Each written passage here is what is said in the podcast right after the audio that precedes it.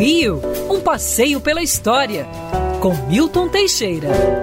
Bom dia, Mário. Bom dia, ouvintes. Tenham todos uma ótima semana. Hoje, dia 4 de maio, é um dia muito importante. Nesse dia 4 de maio, falecia em 1937, aos 26 anos, Noel de Medeiros Rosa, compositor, cantor, o poeta da vila. Noel Rosa nasceu em dezembro de 1910. O pai era funcionário público, a mãe era dona de casa. Eles tinham alguma experiência com música, mas a ideia era fazer o filho médico. Matricularam-no numa faculdade de medicina, onde ele preferia faltar às aulas e frequentar os botecos do centro, onde compunha e vendia músicas. Apresentou-se em 1929 no Tijuca Tênis Clube com a sua primeira composição, uma embolada chamada Minha Viola. Depois, com o Almirante,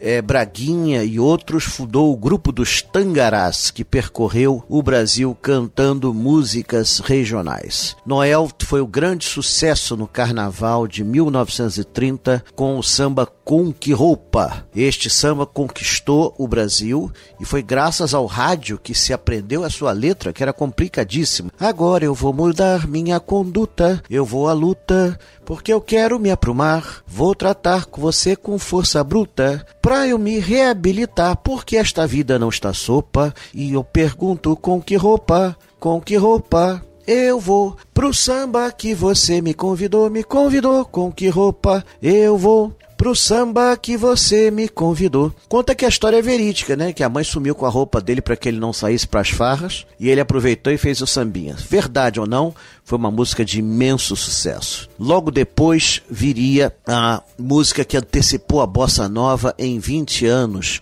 Conversa de Botequim, uma letra imensa seu garçom, faça o favor de me trazer depressa uma boa média que não seja requentada, um pão bem quente com manteiga aberta e uma garrafa d'água bem gelada. Fecha a porta da direita com muito cuidado, que eu não estou disposto a ficar exposto ao sol e vá perguntar ao freguês do lado qual é o resultado do futebol. Faleceu ainda jovem, vítima da tuberculose, na sua casa em Vila Isabel. E já que estamos falando de música, vamos falar um pouquinho mais também. No dia 4 de maio de 1900 1939, começava a sua turnê pelos Estados Unidos uma brasileira, ou melhor, uma luso-brasileira, se bem que ela se titulasse realmente brasileira, Maria do Carmo Miranda da Cunha, mais conhecida como Carmen Miranda. Nasceu numa data horrível, 29 de fevereiro de 1909, em Marco de Canaveses. Veio para o Brasil com pouco mais de um ano.